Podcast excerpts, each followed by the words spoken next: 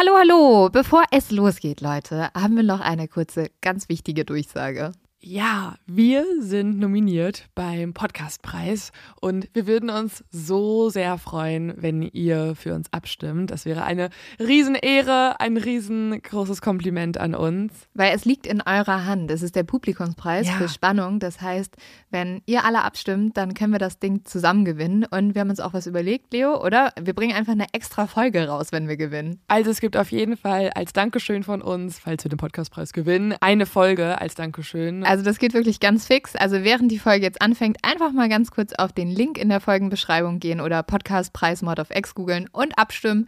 Dankeschön! Dauert nur wenige Sekunden und man muss sich auch nicht registrieren. Und jetzt geht's los mit der Folge.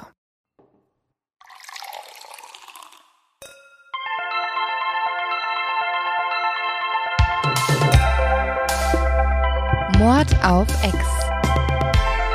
Der internationale True Crime Podcast.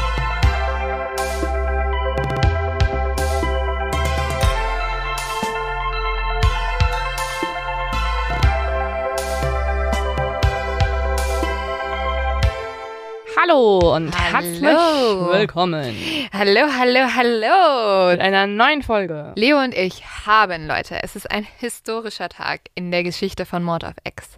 Wir haben beschlossen, uns mal wieder einen Drink zu machen. Also endlich, endlich ist der Tag gekommen, wo unser Titel eingehalten wird. Mhm. Wir trinken ein, was ist es? Ein blutiger, Gin also es sieht aus wie ein blutiger Drink. Es ist nämlich ein rot gefärbter, mit Hibiskusblüte rot gefärbter Gin Tonic Drink. Also noch nicht mal irgendwie so ein Bier oder so. Aber Richtig fancy. ja, aber das ist eigentlich voll easy, weil du machst einfach einen Gin Tonic und dann, deshalb ist so ein Trick, den habe ich neulich gelernt.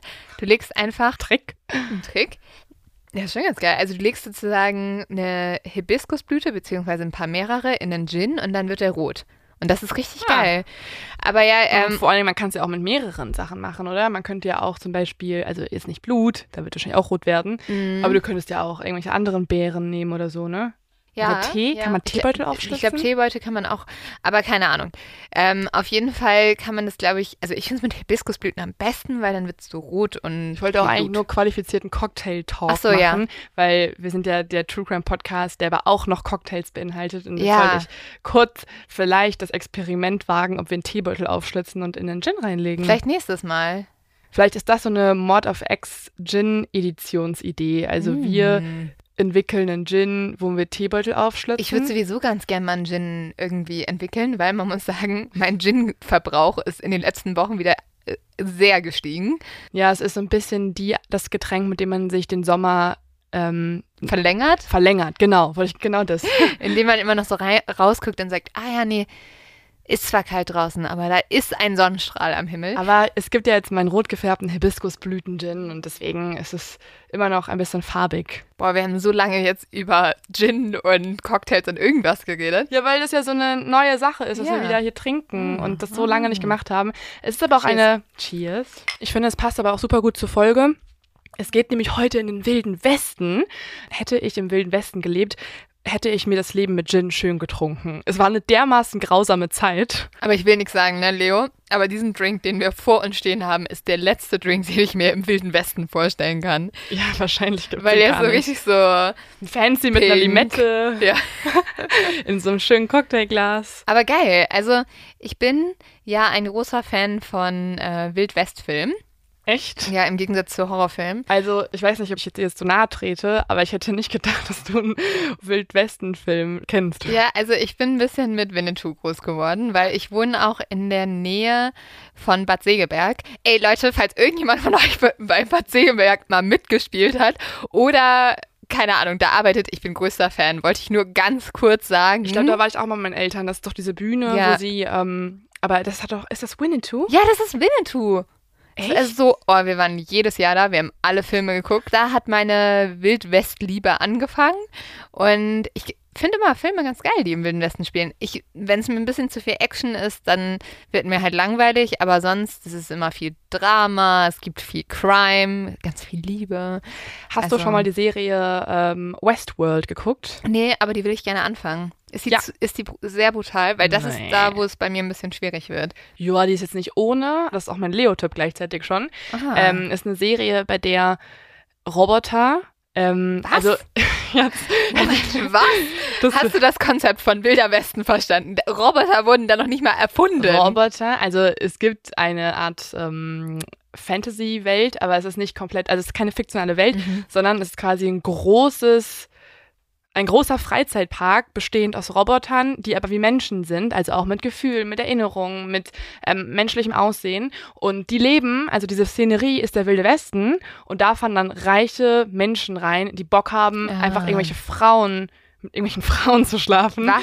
und Menschen abzuknallen. Okay. Weil das ist so ein bisschen ähm, das Bild, was in dieser Serie eröffnet wird vom Wilden Westen. Ah. Und dieser Fall zeigt, ähm, vielleicht ist es nicht so weit Aber entfernt Ist es von der vielleicht ein Wahrheit. bisschen sexistisch, diese Serie? Oder gibt es denn da noch eine coole Ja. Frau, die das irgendwie vielleicht irgendwie. Es ist, es ist nicht gerade eine Utopie, eher eine Dystopie für Frauen. okay, Für, love für, Robot, it. für Roboterfrauen der Welt.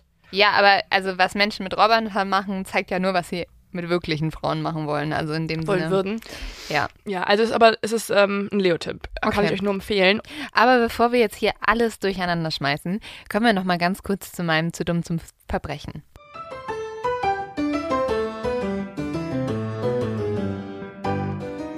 Man muss ja sagen, im Wilden Westen hat es bestimmt oder wissen wir ja auch sehr viele Bankräuber gegeben. Und deswegen wollen wir uns den dummen Bankräuber heute auch mal ein bisschen genauer anschauen. Mit ein paar Fakten, die ich für euch dabei habe. Der heutige Bankräuber erbeutet nämlich im Schnitt weniger als 5000 Euro. Also das muss man sich schon mal vorstellen. Das ist ein sehr hohes Risiko für sehr wenig Geld. Also klar ist 5000 Euro nicht wenig Geld, aber es ist jetzt auch nicht, du kannst dir gerade mal davon ein Auto kaufen, noch nicht mal ein geiles.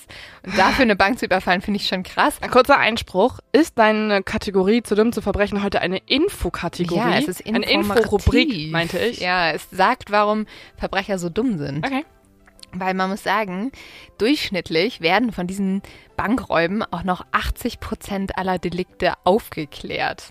Das heißt, von 100 Bankräubern kommen höchstens 20 ungeschoren davon. Aber das ist eine geringere Aufklärungsquote als bei Morden.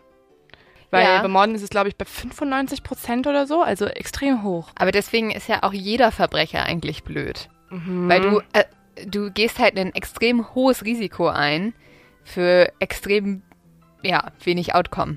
Also bei, der, bei Mördern ist jemand tot, was natürlich sowieso schrecklich ist. Für alle Seiten. Und bei einem Bankräuber kriegst du meistens nur 5000 Euro, was halt, Also die Moral der Geschichte, die du normalerweise mit einzelnen Schicksalen Mhm. versuchst zu verdeutlichen, ist diesmal in Fakten dargestellt. Also Leute, hört auf Lynn und werdet kein dummer Verbrecher. Denn jetzt hat sie euch auch noch Zahlen geliefert.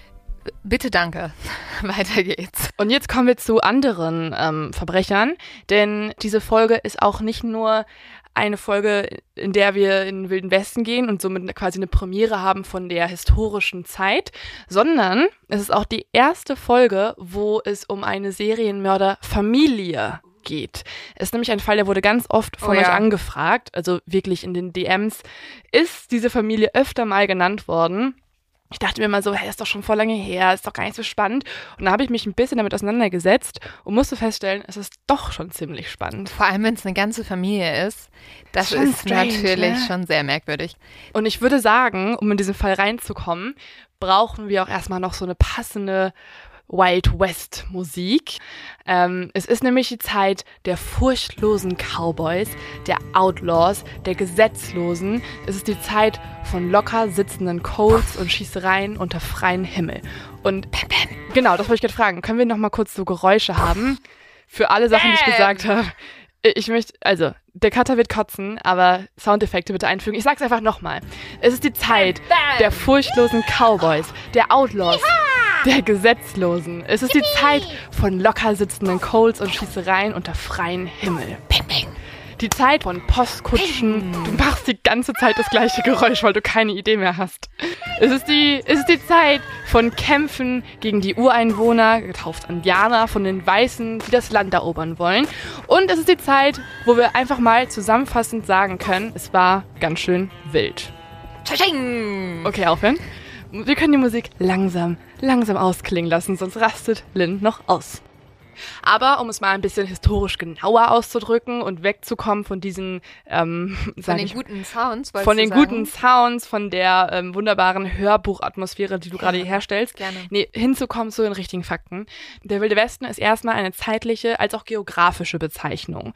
Und zwar ist es die Zeit von 1800 bis 1890, in der sich einige Angloamerikaner und auch Einwanderer aus Europa, als auch äh, irgendwelche christlichen Sekten, dazu kommen wir gleich, nach Nordamerika aufmachen, genauer gesagt in den Westen von Nordamerika. Und diese gute Idee haben, ach, da sind doch Menschen, die da friedlich wohnen. Was haltet ihr davon, wenn wir denen einfach mal ihr Land klauen? Das ist ein Gedanke. Der andere Gedanke ist, da ist eigentlich super viel Wildnis, die ist nicht bewohnt. Da ist auch noch Gold, so in Kalifornien. Und das können wir uns doch mal holen. Also generell es gibt ja in Amerika den Fluss Mississippi, der geht eigentlich quer durch Amerika und teilt West und Ost ein. Und alles, was westlich vom Mississippi liegt, ist zu dieser Zeit noch ein komplett unbekanntes, teils unerschlossenes Gebiet, also Wildnis. Und der Fluss ist sozusagen die Grenze zwischen dem besiedelten Gebiet im Osten, also an den Küsten, die die Europäer auch schon erreicht haben, und zwischen der Wildnis, also dem Westen. Westlich des Flusses gibt es auch dementsprechend noch keine Staaten. Die Gebiete sind eigentlich noch gänzlich unbewohnt, außer halt die Ureinwohner, die dort leben. Und sie wurden auch noch nicht in die Union der Vereinigten Staaten aufgenommen. Und was fehlt, wenn man keine Staaten hat? Gesetze. Also diese Gegend ist eigentlich noch komplett ohne Gesetze. Außer die Gesetze von den Einheimischen, die aber natürlich einfach ignoriert werden. Mhm. Und daher rührt auch übrigens der Name. Also Wilder Westen bedeutet nicht nur, dass dort einfach nur unerschlossene Wildnis ist mit rauen Bergen, rauer Wüste, sondern dass es auch fernab der Regierung in Washington ist und deswegen ein Zustand der Rechts- und Gesetzlosigkeit herrscht.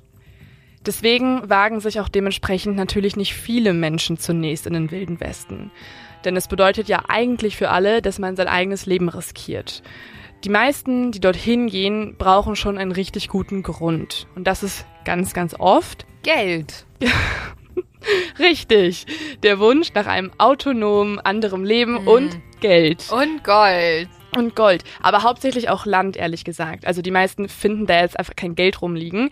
Die denken, sie wohnen halt irgendwie in der Enge der Stadt an der Küste und haben dort auch wenig Eigentum. Naja, sie denken halt, sie können irgendwo hingehen und sich einfach Land nehmen und dafür kein Geld bezahlen. Aber Linda waren ja auch nicht überall die Native Americans. Also da waren wirklich Strecken, da war keine Menschenseele. Da ist man in die Wildnis reingegangen und da hast du fünf Tage lang niemanden gesehen, als du hergegangen bist. Also bei Winnetou habe ich gelernt. Oh Gott dass die Weißen ganz böse waren. Es ist ja auch so, und das ist auch ein ganz wichtiger Punkt, und der ist ganz auch wichtig, wenn man über den Wilden Westen redet. Es kann, das ist, muss man auch betonen, okay. das stimmt. Gut. Aber die Menschen, die das erstmals gerade planen, sind Leute, die wollen sich irgendwo im Nirgendwo niederlassen und dort, weil dort halt noch niemand wohnt, an manchen Orten, an manchen Orten schon, wie wir gerade nochmal betont haben, wollen sie halt sich ein Leben aufbauen. Und dadurch, dass dort halt noch kein, keine Stadt existiert, keine Gemeinde, haben sie halt auch dementsprechend das Land einfach so für sich und können es sich auch einfach nehmen. Also sie müssen ganz wenig Geld zahlen dafür, dass sie ganz viele Hektar Land besitzen. Die ersten, die sich in die Wildnis hinauswagen, sind die Pelzjäger. Sie sind die von der Bevölkerung bezeichneten abenteuerlustigen Einzelgänger, die die Wege in den Westen erkunden. Also sie reiten durch weite Prärien, sie bezwingen die Gipfel und Schluchten der Rocky Mountains und überwinden auch ja, endlos lange wasserlose Wüsten, damit sie irgendwann am anderen Ende, also im Westen, herauskommen. Ihr Ziel ist, möglichst viele Pelze zu kriegen. Genau, ja, okay. und die dann auch zu verkaufen. Also es gibt auch so Fotos von denen, die haben dann einfach so fünf, okay, nicht so viele, 50 Pelze umhängen und äh, ziehen durchs Land und verkaufen die und müssen natürlich auch immer wieder jagen zwischendurch. Ich will ja nichts sagen, macht die Leute für mich nicht sympathischer, aber ist in Ordnung. Ähm, die waren die Ersten. Das, was sie gemacht haben und was den Rest zugute kam, ist, dass sie Wege erschaffen haben. Also es gab schon sehr viele Wege durch die indigenen Völker dort, aber ähm, ja, diese Pelzjäger haben sie halt nochmal neu bewandert und dann auch sozusagen ähm, begehbar gemacht für Farmer und Rancher, die dann nach und nach in Planwegen das nach, nach fruchtbarem Land suchen, also fruchtbares Land für Ackerbau und für Viehzucht. Und das sind jetzt ganz verschiedene Gruppen. Denn generell muss man sagen, sind viele von ihnen erstmal einfache Leute, die der kleinstädtischen Enge im Osten entfliehen wollen. Andere sind Auswanderer aus Europa. Die sind auch sehr wichtig für diesen Fall. Also eine Familie ist nämlich darunter, die aus Deutschland kommt. Und diese Auswanderer erhoffen sich ein besseres Leben in Amerika. Wieder andere sind Anhänger von christlichen Sekten, die sich eigentlich nur auf die Suche nach dem gelobten Land machen und in der Abgeschiedenheit im Westen dann auch nach ihren Glaubensgrundsätzen leben wollen und eine eigene Gemeinde aufbauen möchten. Und da fallen uns bestimmt auch einige Religionen ein, die sich in diese Richtung vorgewagt haben, zum Beispiel in Utah. Und wieder andere sind Glücksritter, so nennt man sie, die dem Lockruf des Geldes folgen und sich erhoffen, zum Beispiel während des Goldrauschs von 1849 reich zu werden. Aber grundsätzlich macht sich die Mehrzahl aus Not auf den Weg. Sie haben nämlich nicht zu verlieren, aber eine Chance, im Westen billig Land zu erwerben und so ja, mit ihrer Familie dort in Ruhe zu leben. Unter diesen Einsiedlern ist nun auch diese ganz besondere Familie. Sie kommt aus Deutschland und macht sich von der Ostküste auf in den wilden Westen. Genauer gesagt, nicht irgendwo in den wilden Westen, sondern dahin, was heute Kansas ist. Und da genauer gesagt bis zum sogenannten Osage Trail. Der Osage Trail ist ein Weg, der eigentlich von den Native Americans erschaffen wurde, um von Ost nach West zu kommen und dann auch später von den Siedlern genutzt wird. Eigentlich alle, die aus dem Osten in den Westen vordringen wollen, alle diejenigen müssen diesen Osage Trail benutzen und auch auf dem Weg immer mal wieder campen oder in irgendwelchen ja, Motels oder Gasthöfen unterkommen. Diese Familie, die sich aufmacht, das ist aber keine ganz normale Einsiedlerfamilie, denn eine ganz wichtige Sache ist äh, die, wie ich ja vorhin schon gesagt habe, Gesetzlosigkeit im Westen. Und das ist auch ein Grund, warum sehr viele Menschen dort sich vorgekämpft haben, um diese neuen Siedlungsgebiete nicht nur einfach als Ort zu nehmen, wo sie neu ansiedeln können, sondern auch als Zufluchtsort. Also für Kriminelle, für Banditen und generell einfach halt schräge Vögel, die aus den Städten vertrieben wurden. Und dementsprechend kann man sich auch vorstellen, wenn so ein Land oder so eine Fläche Kriminelle anzieht, dann herrscht dort das Recht Stärkeren. Gesetze gibt es ja sowieso nicht. Und deswegen bleibt den meisten Menschen, also auch ganz einfachen Siedlern, eigentlich nichts anderes übrig, als sich zu bewaffnen. Dementsprechend ist es auch erstmal recht normal, dass man hin und wieder auch mal einen toten Körper am Wegrand findet. Hä, aber warum das denn? Also, weil überfallen wurden. Streitereien dann einfach so gelöst wurden. Ja, gut, ist Ja, also wenn es kein Gesetz gibt und du ausgeraubt wirst und dann ganz schön wütend bist, aber niemand dir vorschreibt, die Person nicht zu ermorden, die dich überfallen hat, dann zückst du halt aus deinem Colt mal kurz deinen Revolver und dann wird losgeschossen. Es gab ja auch so Schießduelle und sowas, mhm. oder? Also, ja. Die Leute hatten einfach ein bisschen Bock, sich gegenseitig abzuballern anscheinend. Ja, die hatten halt auch keine andere Wahl, ne? Also ein paar Leute sind extra in den Wilden Westen gekommen, weil sie Bock drauf hatten. Das waren halt eben diese schrägen Vögel. Also ich würde sagen, wenn du ein Schießduell machst, glaube ich, hast du schon eine Wahl. Einfach, einfach nicht machen. Einfach nicht machen, ne? Einfach nicht machen. Ja, aber die hatten halt keine Gerichte, keine Gesetze, die halt dafür gesorgt haben, dass wenn dir Unrecht angetan wurde, dann eine Konsequenz rausziehst. Mhm. Also, dass halt irgendwer verurteilt wird. Das gab's halt nicht. Deswegen wurde da ziemlich viel mit Selbstjustiz auch geregelt. Was immer fantastisch funktioniert nicht. Ja, und was halt zu, wie gesagt, sehr vielen toten Körpern ähm, hier und da mal führt. Also es war dann recht alltäglich. Und deswegen ist es auch so eine Sache mit Reisenden. Also wenn Reisende unterwegs verschwinden auf dem Weg in den Wilden Westen oder mitten im Wilden Westen, dann ist das gar nichts Ungewöhnliches weil es im Wilden Westen ja auch zu der Zeit noch keine wirklichen Städte gibt oder nur sehr wenige, die weit voneinander entfernt sind, gibt es dementsprechend auch sehr wenig Kommunikation zwischen den ja, isolierten Bevölkerungsgruppen. Und deswegen ist es super schwierig, da irgendwie sich zu verständigen, falls jemand verschwindet oder wieder ein Reisender nicht angekommen ist. Das, das wird eigentlich, äh, ja, das wird eigentlich gar nicht mitgeteilt. Und Gerade in der sogenannten Labette-Gegend, also ziemlich genau um den Osage Trail herum, häufen sich aber mittlerweile die Sichtungen von toten Siedlern. Im Mai 1871 wird in einem Bach die Leiche eines Mannes namens William Jones gefunden. William Jones wurde der Schädel eingeschlagen und die Kehle durchgeschnitten. Und er war jetzt nicht irgendein Typ, der meinetwegen Krimineller war oder ein Bandit oder so. Jones war eigentlich auf dem Weg in eine Stadt und nutzte dafür den Osage-Pfad. Er war also ein ganz typischer Reisender. Und das Auffällige ist, dass neben der Leiche, die ja dann gefunden wurde von den Anwohnern in der Gegend, auch Reifenspuren festgestellt wurden. Bei und das ist jetzt ganz, ganz wichtig für den Fall, also alle merken Kinder von einem Wagen, bei dem die Achse hinten anscheinend etwas breiter war als die vordere Achse. Hast du uns gerade Kinder genannt oder wolltest du ich habe euch Kinder genannt. Okay. Weil es ja auch ein bisschen schulartig ist, gerade was ihr euch merken müsst. Ah, okay. Also ihr Detektive aufschreiben, ganz wichtig, okay. ganz, ganz wichtig für den Fall. Die hintere Achse ist etwas länger als die vordere Achse von diesem Wagen. Das heißt, wenn Jones jetzt vielleicht ja von den Leuten oder der Person ermordet wurde, die mit einem Wagen weggefahren ist und die Reifspuren hinterlassen hat, dann war das ein Wagen mit einer ungleichen Achsenverteilung. Uh, das heißt, wir mhm. könnten jetzt rumgehen und mal kontrollieren, wie die We Wegen der ganzen Leute aussehen. Könnte man machen. Aber man macht das ehrlich gesagt nur bei einer Person nämlich bei der Person, die so eine Brücke verwaltet. Also auf dem Osage Trail und in der Gegend gibt es immer wieder so ein paar Stationen, wo Leute passieren müssen.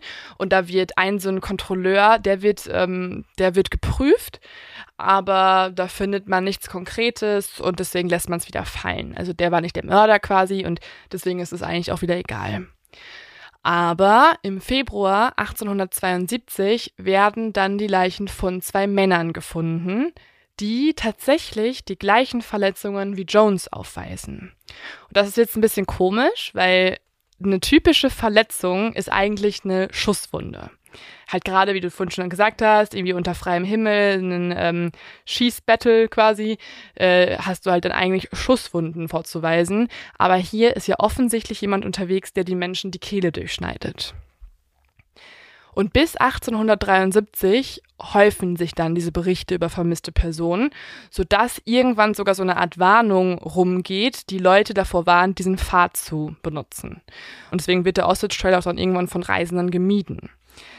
Stelle ich mir auch gut vor. Kommen Sie in den Wilden Westen. Hier sterben Leute, aber gehen Sie nicht auf den Osage Trail, weil hier sterben besonders viele Menschen. Also hier würden Sie mit einer durchgeschnittenen Kehle gefunden werden, sonst nur mit einer Schusswunde. Also voll in Ordnung sonst, aber nee. viel humaner. Da, also da würde ich nicht lang gehen. Ja, das ist, hat sich schon rumgesprochen, aber auch nicht bei allen leider. Denn tatsächlich werden im Laufe des nächsten Jahres weitere neun Männer als vermisst gemeldet. Und mit vermisst gemeldet meine ich nicht jetzt irgendwie bei irgendeiner Behörde. Die sind einfach verschwunden und das wissen hauptsächlich ihre Familien. Man weiß aber von allen Männern, dass sie eben durch diese Gegend gereist sind und auch alle den Osage Trail benutzt haben.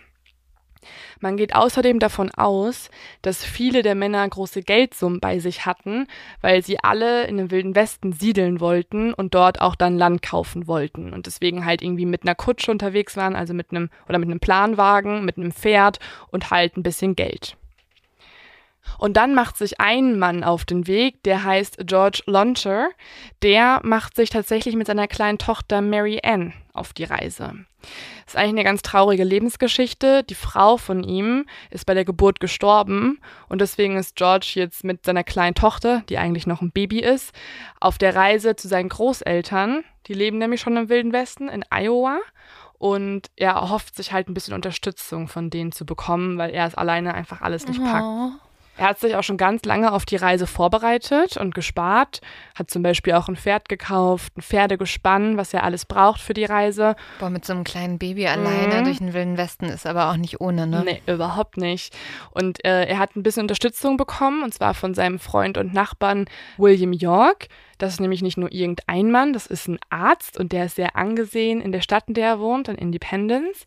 Und auch dieser Name ist sehr wichtig und den müssen wir uns mal merken. Ist notiert. Sehr gut.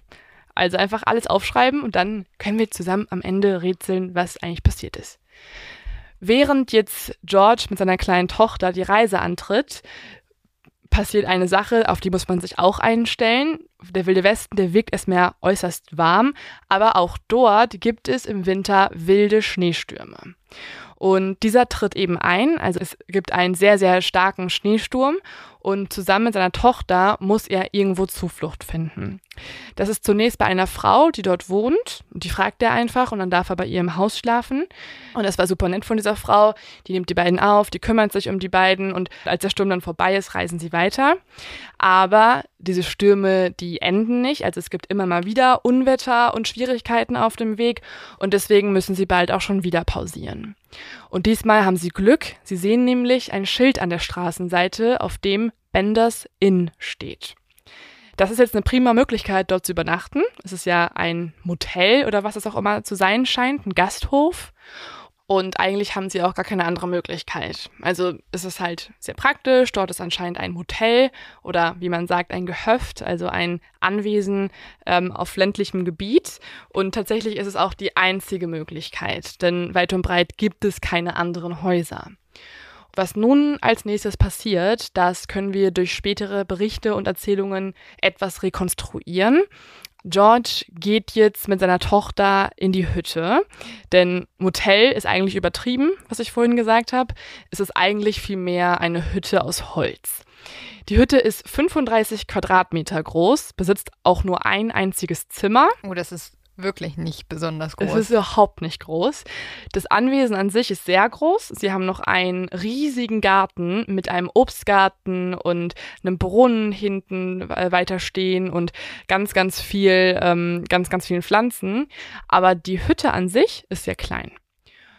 Das Komische ist aber, in dieser Hütte ist nicht nur eben dieses Benders Inn, also die Übernachtungsmöglichkeit, sondern auch noch eine Art Restaurant also mhm. ein Ort, wo alle Leute, die dort vorbeikommen, auch essen können und auch ein Gemischtwarenladen, wo es Tabak und, und Lebensmittel gibt und so weiter. Wenn es halt die einzige Sache ist, die da weit und breit ist, macht es ja Sinn, dass man da auch was essen kann und vielleicht ja. noch irgendwie ein bisschen Sachen für den Weg kaufen kann. Ne? Ja, und sie haben es auch ganz praktisch aufgebaut. Sie haben nämlich einfach dann in diesem riesengroßen Zimmer wieder so eine von diesem Planwagen ähm, kutschartigen Dinger haben sie diese Plane genommen und mitten durch den Raum gespannt und da hatten dann hinten quasi den Wohnbereich für die Leute, die das Motel betrieben haben, also die Familie Bender. Und vorne war dann der Ort für alle Reisenden. Was aber nicht ganz so angenehm ist für so einen Ort zum Übernachten, ist, dass es ziemlich komisch riecht und auch ziemlich dreckig ist. Also das berichten sehr viele Menschen über das Benders Inn und das fällt jetzt auch George auf. Und als George reingeht, guckt er sich dann auch ganz genau die Leute an, die dieses Benders Inn eigentlich führen. Und ein älterer Mann kommt auch schon auf ihn zugehinkt. Er geht sehr gebeugt, ist recht breit und er hat kurze Beine. Und als George ihn grüßen möchte, antwortet er eigentlich gar nicht richtig, denn dieser Mensch kann anscheinend kein Englisch. Das Einzige, was er vor sich hin murmelt, sind so grunzartige Geräusche und er okay. schaut auch generell sehr brummig. Der Typ wird von den anderen nur Pa genannt, also Pa Bender. Papa also wie Bender. Papa? Ja, also genau. also wie Vater. Genau. Sind die anderen alle seine Kinder oder ist es. Ja, die anderen, also er generell ist um die 60 Jahre alt, also der Vater der Familie, Pa Bender. Und neben ihm geht seine Ehefrau. Die sieht ebenso unfreundlich aus. Auch sie ist kräftig gebaut. Auch sie scheint kein Englisch zu sprechen. Und George weiß zu diesem Zeitpunkt auch nicht, dass sie von den Menschen in der Umgebung eigentlich nur Teufelin oder Teufelsweib genannt wird. Und warum das? Ja, das ist einfach ähm, ein bisschen Gossip in der Gegend gewesen. Also die Familie Bender wird von allen generell als Teufel bezeichnet.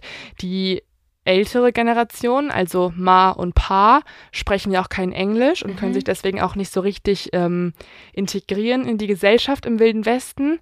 Aber sie verhalten sich auch mega unfreundlich, sie schauen ganz, ganz grimmig und auch ihre Kinder, zu denen kommen wir jetzt, das sind Kate und John Bender Jr., die sind ebenso merkwürdig. Okay. Und das stellt auch George fest. Also erstmal sieht er neben Ma Bender, die ja nicht wirklich freundlich wirkt, eine doch sehr ähm, kokette, hübsche junge Frau laufen. Sie ist an der Seite von Ma Bender und sie scheint auch endlich mal seine Sprache zu sprechen. Sie stellt sich dann als Kate vor und entschuldigt auch das schlechte Englisch ihrer Eltern. Kate ist 23 Jahre alt, sie ist schlank, sie hat kastanienbraune Haare und eine sehr kokette Art. Und sie bietet dann auch George an, zusammen mit ihr und der Familie Abend zu essen. Aber das ist ja alles noch ganz nett das jetzt, ist ganz oder? nett. Die ist auch ziemlich beliebt im Dorf oder in der Gegend, muss man sagen. Das einzige Komische, was man sich über Kate rumspricht, ist, dass sie eine Hexe sei. Das ist natürlich, muss man jetzt einordnen, halt ein riesen Vorurteil in der Zeit, Mhm. weil mega viele Frauen als Hexen tituliert wurden und dann dementsprechend verbrannt wurden, also absoluter Frauenhass. Bei ihr ist es so, angeblich, und es gibt Überlieferungen von Flugblättern, die sie verteilt hat, angeblich ist sie wirklich eine Person, die an spirituelle Dinge glaubt und die auch immer wieder Leuten anbietet, dass sie für diese Menschen mit ihren Verstorbenen kommunizieren könnte, dass sie eine Seance durchführen kann, also bei der sie Geister beschwört und dass sie auch blinde und taube Menschen heilen könnte. Also vielleicht ist sie einfach Ärztin oder hat medizinische Kenntnisse. Sie ist Homopathin. Okay. Und ähm, ja, sie kann Leute gut abziehen, indem sie ihnen Geld abknüpft dafür, dass sie sagt, ich sehe deinen toten Vater. Ja, das müssen wir uns merken für später. Also sie lockt auf jeden Fall Leute mit diesen Aussagen in die Okay. Hütte. Das Mhm. ist ganz wichtig. Oh, okay. Neben ihr ist dann noch jemand, das ist eben der Sohn, John Bender Jr. Auch er hat braune Haare, er hat einen Schnurrbart, er wird von Leuten als recht gut aussehend beschrieben, ebenso wie Kate.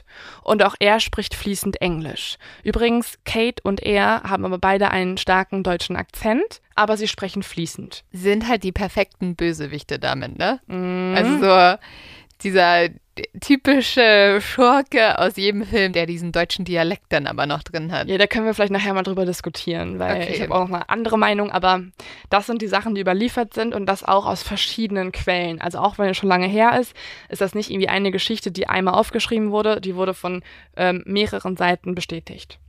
Okay. Und auch von Zeitungen in der Zeit. Und eine Sache muss ich noch kurz sagen, ähm, die noch ein bisschen gruselig ist bei John Bender Jr., also bei dem Sohn. Äh, das wird von sehr vielen Menschen so beschrieben. Er manchmal, wenn er irgendwie mit Leuten redet, fängt er einfach aus dem Nichts plötzlich an, so ganz irre zu lachen und äh, hört nicht mehr auf. Aber es gibt keinen Grund dafür. Oh mein Gott. Also wenn du irgendwie gruselig rüberkommen Mhm. willst, mach einfach das. Das Mhm. reicht einfach. Das ist, das reicht schon. Kate Bender, also die Tochter, lädt dann George und seine kleine Tochter wiederum zum Essen ein. Sie äh, erzählt, Ma Bender hat gekocht. Ma Bender spricht ja nicht, also die Mama. Und sie weist auch George und seine Tochter auf einen ganz bestimmten Platz am Tisch zu. Und zwar ist dieser Platz genau vor der Plane. Also er sitzt quasi mit dem Rücken zur Plane und die jüngere Frau setzt sich dann zu ihm an den Tisch an die Seite. Sie unterhält sich noch ein bisschen mit ihm, ist auch so ein bisschen am Flirten, während Ma Bender weiter das Essen auftischt und Pa Bender und der Sohn sind plötzlich verschwunden. Okay. Also George weiß nicht, wo die sind. Ähm, die waren gerade halt noch in der Küche, aber irgendwie plötzlich weg. Und bevor er auch irgendwas versteht oder irgendwas sehen kann, bewegt sich plötzlich neben ihm etwas schnell. Dann wird ganz, ganz schnell der Vorhang zur Seite gezogen und dann wird alles schwarz. Oh no. Da waren also der Papa und der Sohn. Ja, die Plane hat sich bewegt und das hat natürlich einen Grund. Es ist tatsächlich das letzte Mal, dass irgendjemand George und seine Tochter lebend sieht. Die Tochter auch. Ja, die war ja daneben.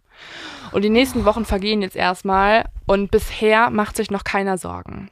Denn das Ding ist, habe ich ja vorhin schon gesagt, das ist ganz normal. In der Wildnis dauert es mega lange zu reisen. Es kann auch mal sein, dass du dann doch irgendwo länger campen musst oder halt in einem Bänder in ein bisschen mehr Zeit verbringst. Aber ein paar Monate gibt man den Leuten, doch dann wird es irgendwann auffällig. Und so schicken dann auch im Frühjahr die besorgten Großeltern eine Nachricht nach Kansas und berichten, dass George mit der kleinen Tochter nie angekommen sind. Oh nein. Und Kansas, die Gegend, die ist es ja jetzt schon gewohnt, dass es immer mal wieder Berichte von Menschen gibt, die verschwinden. Und normalerweise schert sich da niemand drum. Aber in diesem Fall hört die Nachricht auch Dr. William York. Und Dr. William York ist ja der Mann, der Arzt, der vorher noch den Wagen und das Pferd verkauft hat und der auch irgendwie befreundet ist und sich Sorgen macht. Und er denkt sich jetzt, okay, es ist irgendwie mega komisch und er hat jetzt irgendwie auch das Pflichtbewusstsein, dass er die beiden suchen geht. Voll der gute Freund. Ja, mega cool. Und er reist dann los und er findet in Fort Scott, also in der Nähe, einen Wagen, bei dem die Pferde fast verhungert sind. Und in diesem Wagen findet er die Kleidung eines Mannes und eines Kindes. Und beides passt eben zu seinem Freund und der Tochter. Und so entscheidet sich Dr. York, er möchte nach seinem Freund suchen. Er reist dann genau die Route, von der er annimmt, dass sie auch sein Freund gereist ist und fragt dann immer wieder Siedler auf dem Weg, ob sie etwas von George oder der kleinen Tochter gehört haben.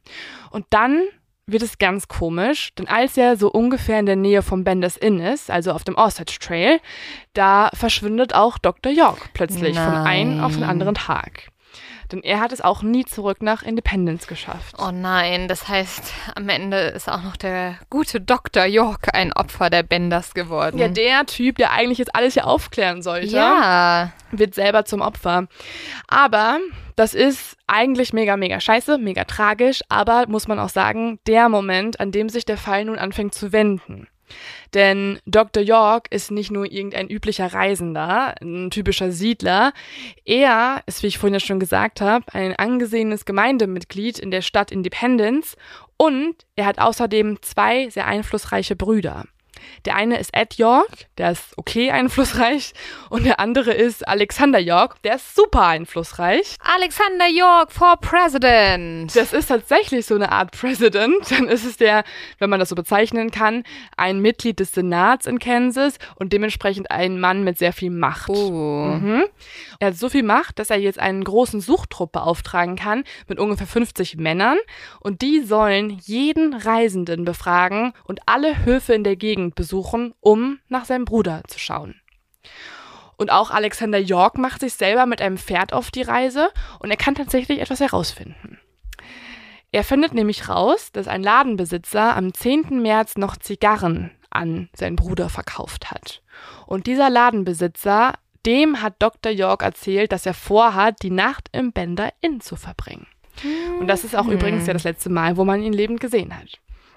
Und deswegen macht sich auch Alexander York ziemlich schnell auf dem Weg zum Benders Inn und er kommt dort mit einem weiteren Kollegen von sich an. Also er reitet nicht nur alleine dorthin, das ist sehr wichtig. Und als er ankommt, sitzt Paar Bender vor der Hütte und liest Zeitungen. Das ist natürlich ein Problem, weil Paar Bender kann ja kein Englisch, er kann ihm nichts erklären. Aber drinnen können die Kinder, die ja fließend sprechen, ihm erzählen, dass es stimmt. Der Doktor ist vorbeigekommen.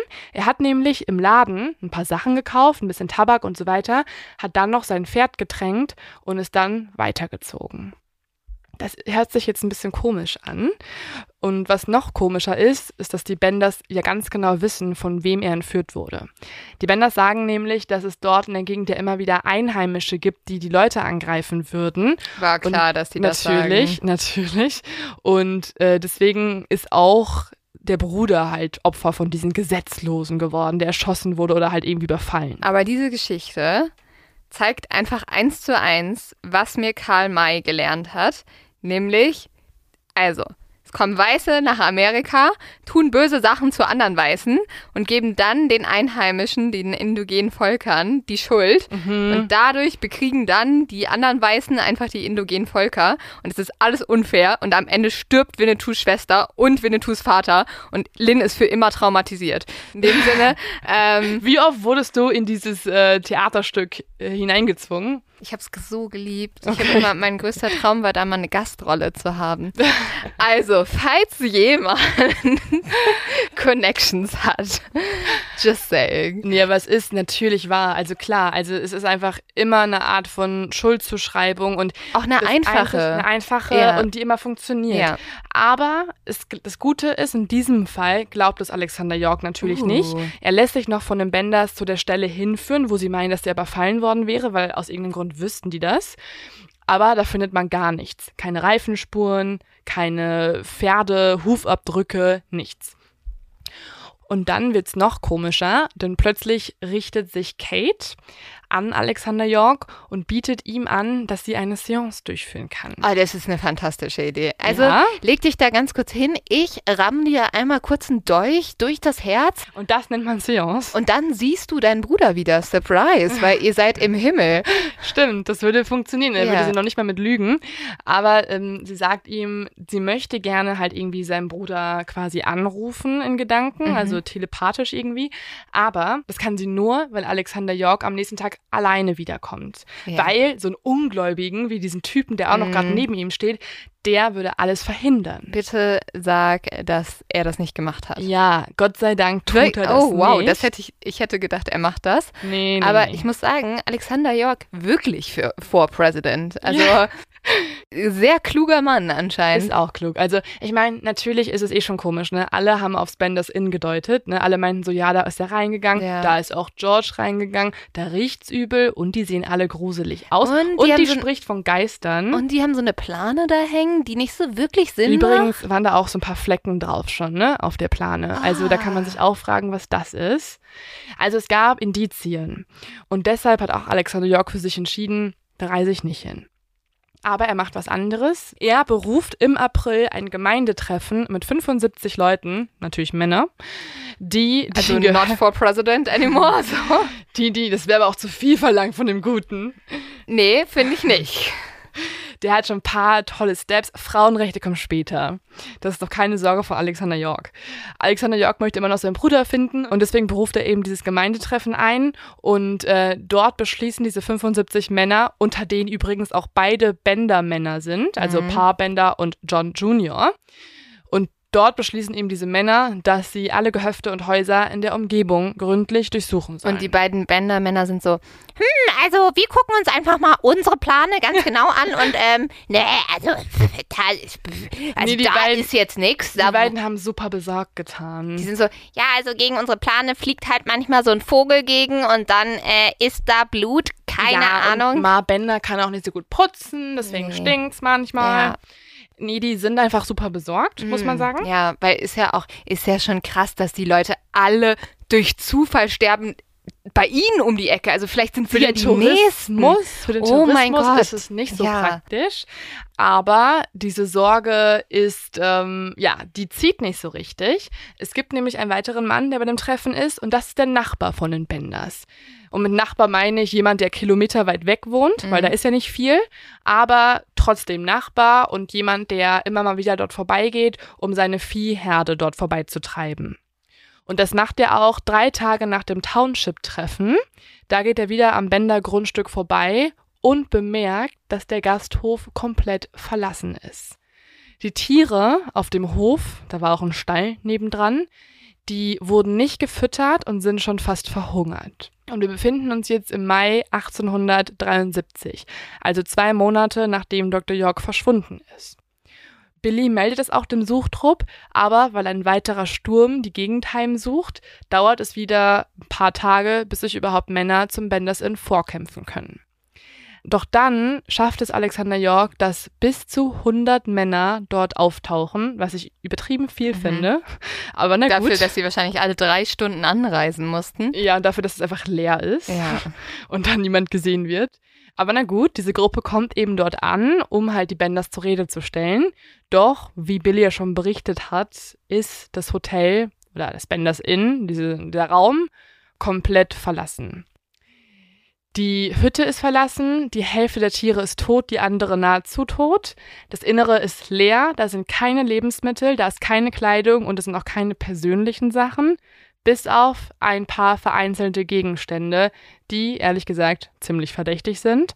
Denn es sind einmal drei Hammer oder Hämmer, wie auch immer der Plural ist, ein Messer, eine Uhr und eine deutsche Bibel. Was ein guter Staatsbürger halt so bei sich zu Hause hat, ne? Also wir Was Deutschen. anscheinend alles nicht so wichtig ist, dass das sie mitnehmen wollen. Ach, Leo, hast du nicht? Ich dachte, das gehört zum, zur deutschen Ausstattung. Drei Mhm. Hämmer, ein Messer, eine Uhr und eine deutsche Bibel. Die kriegt man doch schon als Kind überreicht, wenn man Glaube, in Deutschland geboren wird. Vor allem drei Hämmer ist ganz schön viel. Ja, für drei Leute in der Familie, ne?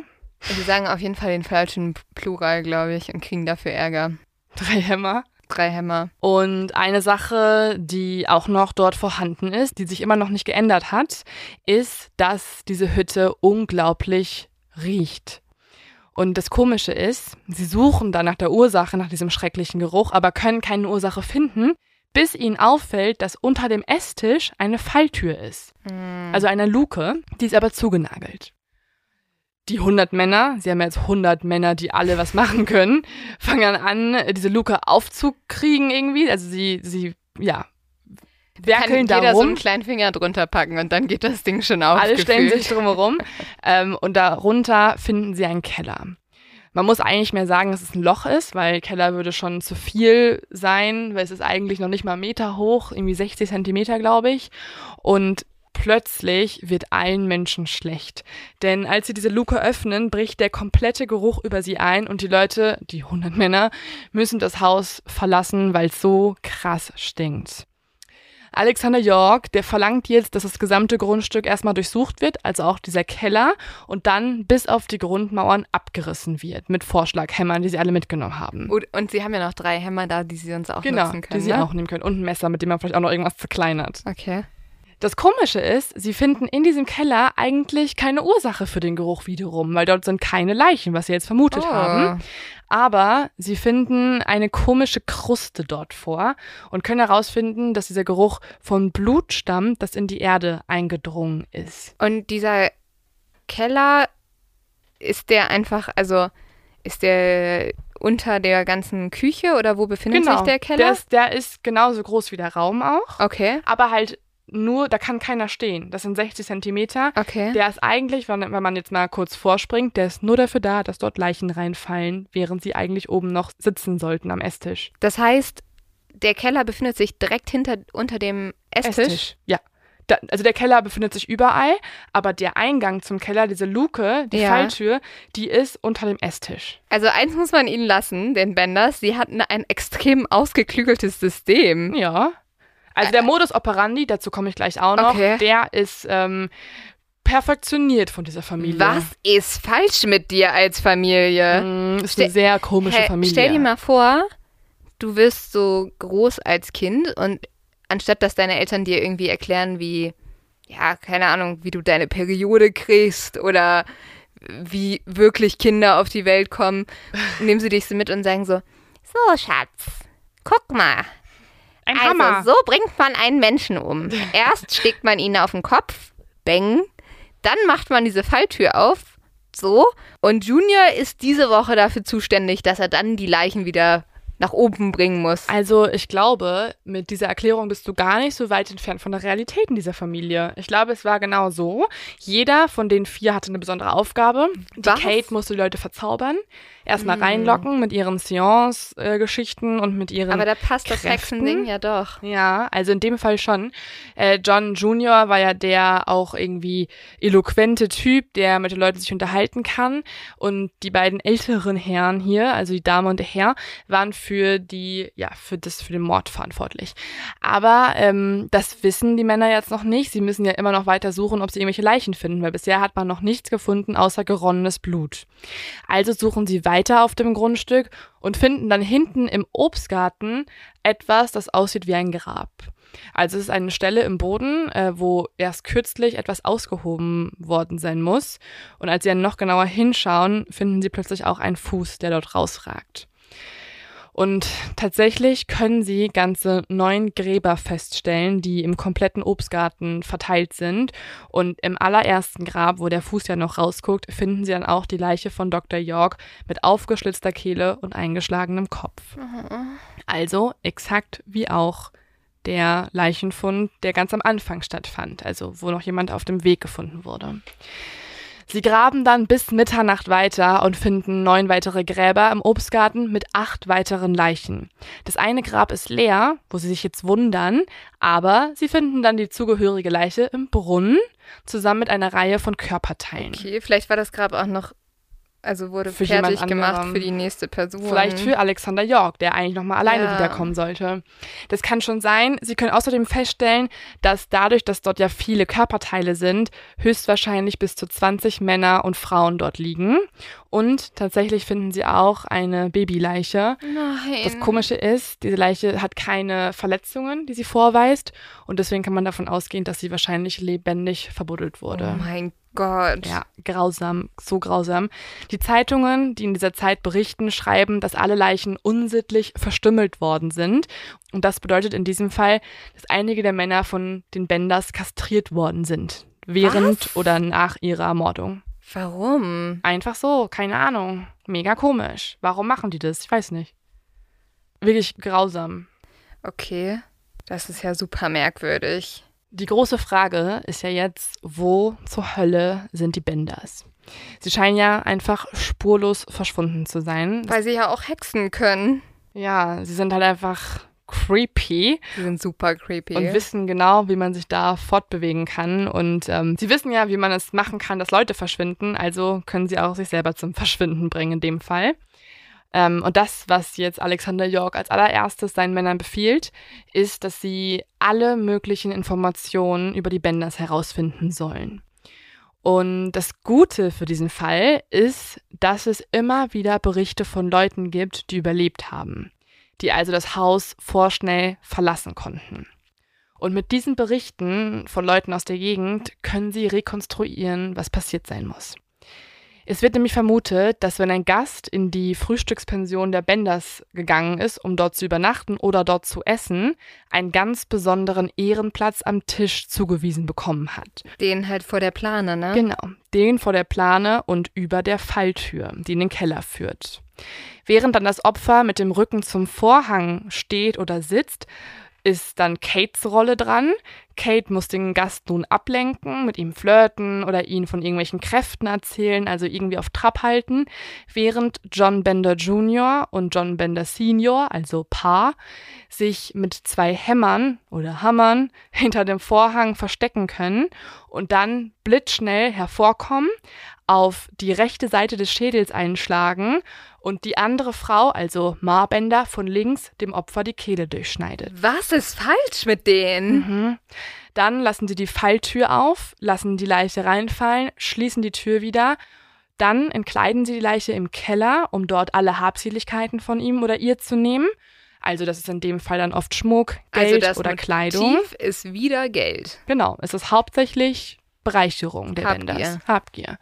Und danach verbuddeln sie die nackte Leiche auf dem Grundstück, oft im Obstgarten.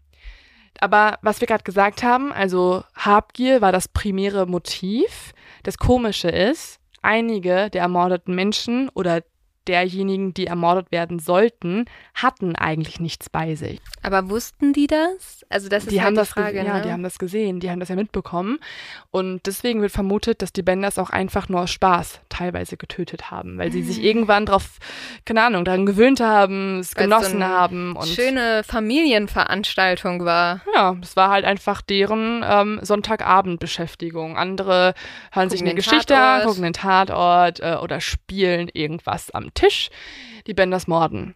Hätte man denen mal ein gutes Brettspiel mitgebracht? Ja, oder einfach irgendwie anders eine Methode, um Geld zu bekommen, beigebracht. Es gibt zum Beispiel einen Gast, das finde ich auch wieder so gruselig, der hat berichtet, dass er, als er dort saß und essen wollte, gesehen hat, wie plötzlich Paar Bender hinter dem Vorhang gehuscht ist und einen Hammer in der Hand hatte. Oh. Und in dem Moment ist er aufgesprungen und schnell geflohen. Ein anderer berichtet, wie er von Kate Bender plötzlich mit einem Messer bedroht wurde, als er sich geweigert hat, sich auf diesen Ehrenplatz zu setzen, weil er nämlich die Plane gesehen hat. Die Plane war super dreckig und auch blutverschmiert und deswegen wollte er nicht so nah da dran sitzen, was ja verständlich ist. Und das haben übrigens auch zwei weitere Männer berichtet, denn die wollten, anstatt auf diesem Platz zu sitzen, lieber an der Ladentheke essen, weil sie dort auch viel mehr Platz hatten zu zweit. Und als sie sich weigerten, hat auch Kate sie ganz, ganz ausfällig beleidigt. Und kurze Zeit später kamen dann plötzlich die beiden Bändermänner hinter dem Tuch hervor. Also die haben sich da schon bereit gestellt, also versteckt. Und als sie sich da nicht hingesetzt haben, mussten die ja irgendwann wieder hinter der Plane hervorkommen. So richtig enttäuscht mit so Mundwinkeln nach unten, die Hämmer so auf dem Boden hinter sich herschleifen. So ein bisschen BTK-Feeling, wo er so fünf Stunden ja. im Kleiderschrank wartet und dann irgendwann kommt keiner nach Hause und er muss wieder zurück, weil er aufs Klo muss. Und dann kommen die so raus und sind so, ach Mann, ey. Oh, nie kann man Spaß haben. Und dann setzen sie sich so, ist versaut. Setzen sich so neben die zwei Männer und die sind so, hä, was, was ist bei euch denn los? Ja, also wir dachten, wir killen heute jemanden und nee, hat halt nicht funktioniert. So richtiger Scheißtag. Was, was aber funktioniert hat, muss man sagen, ist eine ganz gewaltige Täuschung der Benders. Denn wir sprechen ja gerade die ganze Zeit von Familie Bender, von Kate, mhm. von John, also John Junior, John Senior und von Kate Senior und Kate Junior. Ja. Das sind ihre offizielle Namen und der offizielle Verwandtschaftsgrad untereinander. Aber während der Ermittlungen werden auch schließlich die wahren Identitäten der Benders entlarvt. Denn tatsächlich wird weiterhin angenommen, dass die Benders zwar deutsche Einwanderer sind, aber es wird nie der endgültige Beweis für ihre Verwandtschaft untereinander gefunden oder für ihre Geburtsorte. Was man aber herausfinden kann durch ehrlich gesagt weiß ich nicht auf welche Art und Weise, aber es wurde in den Zeitungen berichtet von damals, ist, dass John Bender Sr. in Wirklichkeit gar nicht so heißt, sondern John Flickinger ist. Und John Flickinger ist mit niemanden von den drei verwandt. Ah, Der andere Typ, John Bender Jr., heißt eigentlich John Gebhardt und auch er ist mit niemandem verwandt. Boah, aber das erleichtert mich so ein bisschen, ne? Ja, es wäre so ein bisschen strange, weil weißt du, was noch hinzukommt? Ja. Tatsächlich gab es sehr viele Menschen in der Gegend, die gesehen haben, wie John Bender Jr. und seine ja angebliche Schwester Kate Sex oh. hatten oder halt rumgemacht haben. Okay, weird, wenn Leute das gesehen hätten, wie sie Sex hatten, ja, aber. Ja, weil über Kate wurde generell super viel berichtet, ja. weil Kate hat sich offiziell für die freie Liebe eingesetzt. Also mhm. sie ist durch die Gegend gegangen und hat gesagt, ähm, Liebe mit meinem Bruder ist okay, Liebe mit einer Frau ist okay und generell ihr mit der ganzen Prüderie, hört doch mal auf, das ist in uns drin und muss rausgelassen werden. Also Liebe mit einer Frau finde ich ja vollkommen in Ordnung. Ja. Go for it, girl. Das war aber für die anderen Beweis Hexe. Äh, ja, aber mit deinem Bruder. Äh, das ist vielleicht nicht ganz so cool. Aber ist ja nicht ihr Bruder. Ich, mir macht das, also mir fällt so ein Stein vom Herzen, weil sonst wäre das ja der Beweis dafür, dass so ja wirklich das Mördergehen sozusagen in der Familie liegen kann. Ja, das ist es ein bisschen, weil wer tatsächlich verwandt war, ist Ma Bender und Kate Bender. Ah. Ma Bender wurde aber als Almira Make geboren und heiratete als Teenager einen gewissen George Griffith. Aus dieser Ehe sind mehrere Kinder hervorgegangen und darunter auch Kate. Und ihr wahrer Name ist Eliza Griffith. Okay. Sie war das fünfte von Ma's zwölf Kindern. Aber das Komische ist, bei Ma sind immer ganz schön viele Menschen gestorben. Also zum Beispiel auch alle ihre Ex-Ehemänner, bis sie dann mhm. irgendwann Paarbänder getroffen hat und der dementsprechend noch nicht gestorben ist. Und der das gleiche Hobby hatte wie genau, sie. Genau, der vielleicht die gleiche Leidenschaft besaß und das halt die beiden halt, das war das Überlebenskonzept. Ähm, das klingt für mich ehrlich gesagt aber eher so ein bisschen danach, als hätten sich einfach ein paar Kriminelle zusammengetan mhm. und halt ja diese Familie gespielt, damit sie halt unauffälliger sind, aber die wollten halt einfach Menschen ausrauben und haben deswegen immer so getan, als wären sie irgendwie eine nette, liebe Familie. Und wenn Leute Voll. vorbeikamen, haben sie die halt gekillt, um halt genau. an deren Hab und Gut ranzukommen. Ja, sonst wäre es auch komisch, wenn so vier Menschen in so einem mega engen Raum aufeinander wohnen und alle so auf so Happy Life tun und als Familie bist du natürlich auch irgendwie harmloser, ne? Auch weil ja alle schon ausgewachsen sind, das sind ja keine Kinder mehr. Und das würde auch erklären, ich, ja. warum äh, Bruder und Schwester öfter sich auch geküsst haben. Ja, und ich würde auch ein bisschen hoffen, dass, okay, vielleicht bei Ma Bender und Kate ist es ein bisschen anders, aber dass sich Eltern eine andere Karriere für ihre Kinder wünschen. Das wäre, genau, das wäre wünschenswert. Aber Ma Bender hat anscheinend das irgendwie akzeptiert, dass ihre Tochter in die gleichen Fußstapfen tritt. Boah, Ma Bender hat halt auch ihre ganzen Ehemänner umgebracht. Wahrscheinlich ja. hat sie ihrer Tochter das Messer vorgehalten, weil entweder wirst du wie ich oder du wirst wie dein Papa. Es hat übrigens auch einen Grund, warum sie wahrscheinlich Familie Bender heißen. Denn das ist ein Name, der funktioniert im Deutschen als auch im Englischen. Mm. Ähm, es ist ein Name, der bedeutet auf beiden Sprachen etwas Berufliches, also ein Berufsname. Im Deutschen kommt es nämlich vom Beruf oder vom Namen Fassbinder oder Fassbender und im Englischen vom Benden oder Benbow. Davon leitet es sich ab. Und das macht auch Sinn, wenn man überlegt, dass sie irgendwie äh, deutsche Einwanderer sind, aber trotzdem sich eine andere Identität geben, dann macht es Sinn, dass sie einen Namen nehmen, der irgendwie funktioniert. Mhm, klar. Aber die Frage ist ja immer noch da, okay, man hat jetzt rausgefunden, das waren jetzt nie die Benders, die man, für die man sie gehalten hat, aber die Frage ist trotzdem noch da, wohin sind sie abgehauen? Wohin sind sie gereist? Und deswegen bilden sich Suchtrupps, also immer noch beauftragt von Alexander York, President, und die versuchen, die Familie aufzuspüren oder diese Gruppe. Das Tragische ist, dass während der verzweifelten Suche nach der Familie auch ganz viele andere Menschen fälschlicherweise verhaftet und ermordet werden. Was? Ja. Weil sie für die Familie gehalten ja, werden? Weil sie irgendwie ähnlich aussahen oder vielleicht auch deutsche Einwanderer waren oder irgendwie Hexen waren und so weiter, ne, was man dann damals dachte. Oh. Und da ja auch der Wilde Westen halt diese Selbstjustizzone war, also ohne Gesetze, ohne geregelte Abläufe, war es halt auch ganz normal, dass man einfach Leuten einen kurzen Prozess gemacht hat und einfach gehangen hat. Es Wo gibt, Winnetou, wenn man ihn braucht? Ja, den hätte man hier gebraucht. Es gab ja aber ein paar Detektive und die haben jetzt eine ganz schön kluge Idee. Denn Denen ist ja aufgefallen, dass beim ersten Mordopfer ein Wagen verwendet wurde, wo die hintere Achse länger war als die vordere Achse. Mhm. Und deswegen, das ist selten in der Zeit, ne? normalerweise sollte es identisch sein, aber bei dem Wagen der Benders war es irgendwie der Fall. Und deswegen bringen sie einfach alle Leute um, die einen Wagen haben, der genau so gebaut ist. Genau, weil so geht man sicher, dass zumindest ja. die Benders unter denen sind. Nee, deswegen folgen sie den Spuren, die sie in der Gegend finden, die übrigens auch vom Haus der Benders wegführen führen. Okay. Also es kann schon ziemlich sichergestellt werden, dass es wirklich die richtigen sind.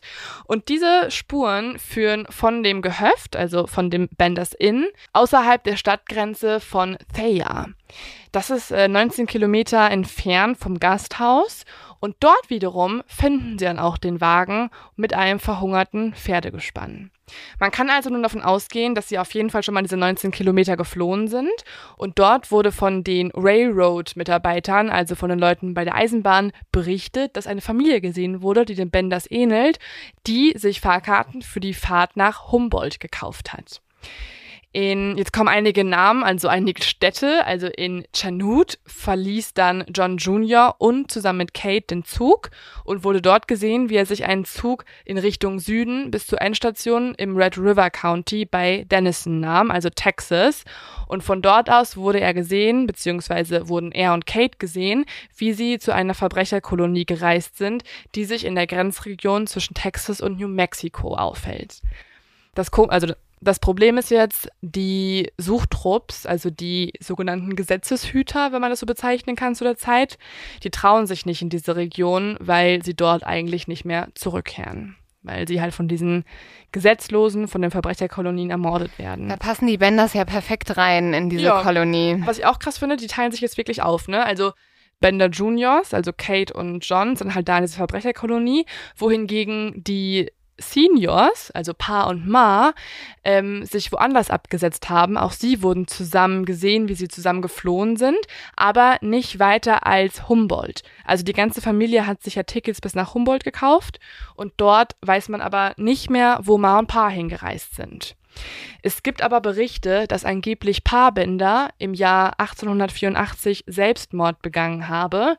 Gleichzeitig gab es aber auch einen anderen Bericht, dass 1884, also im gleichen Jahr, ein älterer Mann, der auch aussieht wie Paar, in Montana wegen eines Mordes verhaftet wurde, mit, hört zu, einem Hammerschlag auf dem Kopf. Ja, das glaube ich eher. Das glaube ich nämlich auch. Das passt nämlich total krass zum Modus operandi. Und es wäre auch so ein bisschen komisch, dass er dann auf einmal so. Gar nicht mehr mordet. Ja, oder halt so irgendwie Gewissensbisse bekommt und mhm. sich deswegen umbringt oder so. Genau, er wusste ja schon vorher, sich immer zu helfen. Also er mhm. wusste genau, wie er in Geld kommt.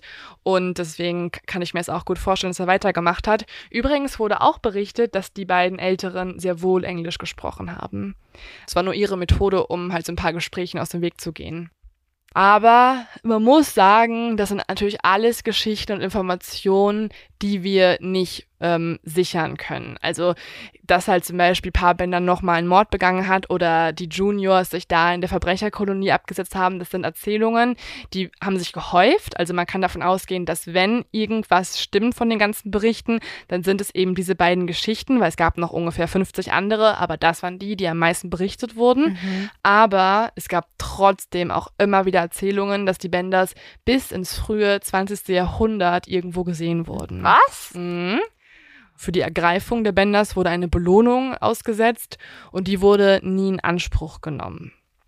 Ähm, aber das heißt, es ist gar nicht so unwahrscheinlich, dass es heute noch Nachfahren der ja, Benders gibt. Das ist ganz schön wahrscheinlich. Also in Amerika gibt es ziemlich sicher, außer niemand der vier hat sich mehr fortgepflanzt. Das glaube ich allein schon bei Kate und ihrem Bruder nicht. ihrem Geliebten. Nee, ich glaube auch, dass es ziemlich sicher ja, verwandte Nachfahren der ähm, Wenders gibt in Amerika oder vielleicht auch in Deutschland, weil Es waren ja Leute mit deutschem Ursprung. Ähm, es gibt auf jeden Fall in Deutschland, das wurde mir hier sehr schnell angezeigt, einen Bänderhof. Echt? Aber die sehen alle sehr nett aus. Ich würde vielleicht trotzdem nicht hinfahren. Also falls ihr Leute mit dem Nachnamen Fassbinder oder Fassbender kennt, denkt mal drüber nach, was für mörderische Gene da die machen sind. Eis. Die könnten wow. alle verwandt sein. Das sieht sehr nett aus. Was es aber gibt, das finde ich auch irgendwie strange, sind die Bänder-Artefakte. Also das Messer und die drei Hämmer, die sind in einem Museum in Kansas ausgestellt.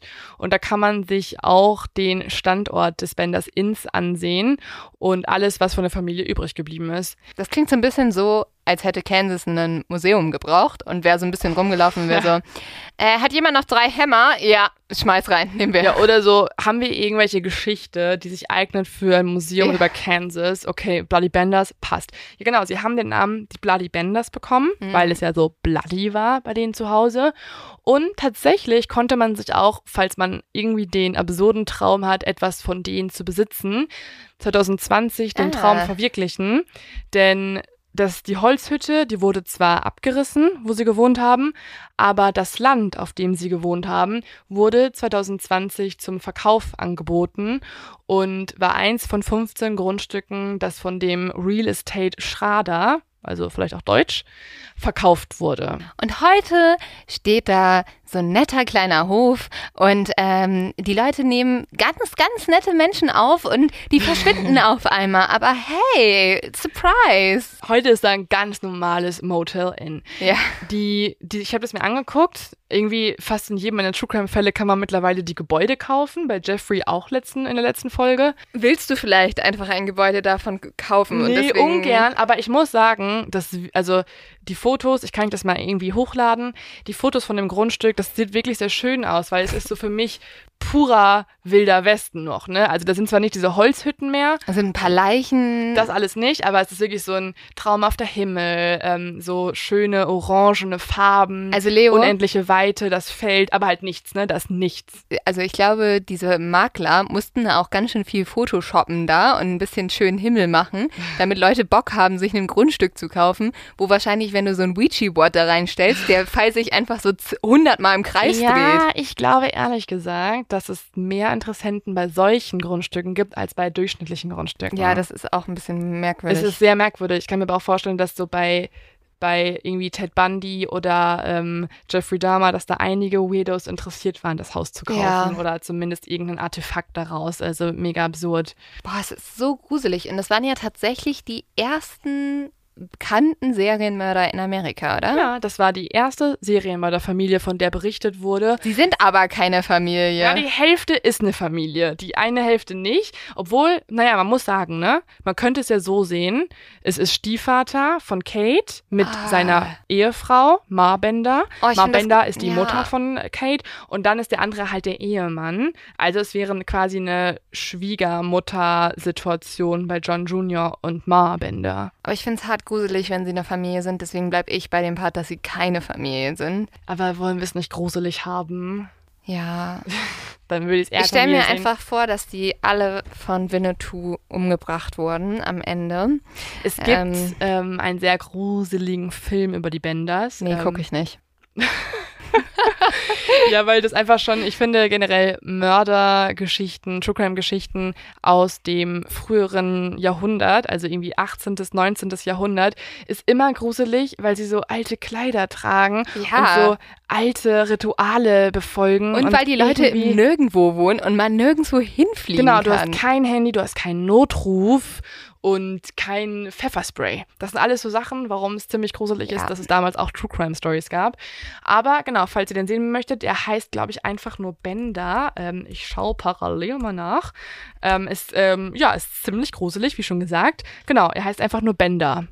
Und also wenn ihr nicht mehr schlafen wollt, Leute, ne, genau. zieht euch das einfach rein. Ist es denn eigentlich offiziell ein Horrorfilm? Das weiß ich gar nicht, weil ich finde, er wirkt jetzt nicht wie ein purer Horrorfilm. Herr Leo, da ist einfach so, so eine Blutspur drauf. Das stimmt. Also ich, er geht auf die Liste der Filme, die ich auf gar keinen Fall gucke. Aber Naja, falls ihr euch weiter mit der Familie beschäftigen wollt, ist das eine tolle Möglichkeit. Und falls ihr euch irgendwie vom Wilden Westen jetzt mehr angezogen fühlt, so wie Lynn mit ihren ganzen Westworld-Gedanken, dann äh, guckt doch einfach die Serie Westworld. Die gibt's bei HBO. Ich gucke die also jetzt Sky. wirklich. Die ist wirklich gut, ja. Man muss ein bisschen reinkommen, finde ich, aber ich finde es, ähm, ich habe die mal irgendwann mit die ist ja schon echt ein bisschen älter, ne? Also ich habe die mit 22 ah. oder so geguckt. Und ähm, die fand, also ich fand das Konzept damals revolutionär. Und sie wurde auch von einem sehr guten Drehbuchautoren Jonathan Nolan geschrieben, der übrigens der Bruder von Christopher Nolan ist, welcher einer der besten Regisseure ever ist. Und deswegen kann ich es nur allen empfehlen. Und ähm, nochmal ganz kurz eine Anfrage. Falls die Karl-May-Festspieler Lust haben, zwei True Crime Podcasterinnen einen Fall ermitteln zu erlassen, ähm, ich habe Lust. Leo muss dann einfach mitkommen. Aber ich bin ja jetzt Westworld oder Wilde Westen Expertin. Ja. Also ich möchte hier ein sehr großes Interesse bekunden. Sehr, sehr großes Interesse. ich glaube schon, dass sich irgendwer meldet, aber vielleicht kriegst du nicht die Rolle, die du möchtest oh. oder wir.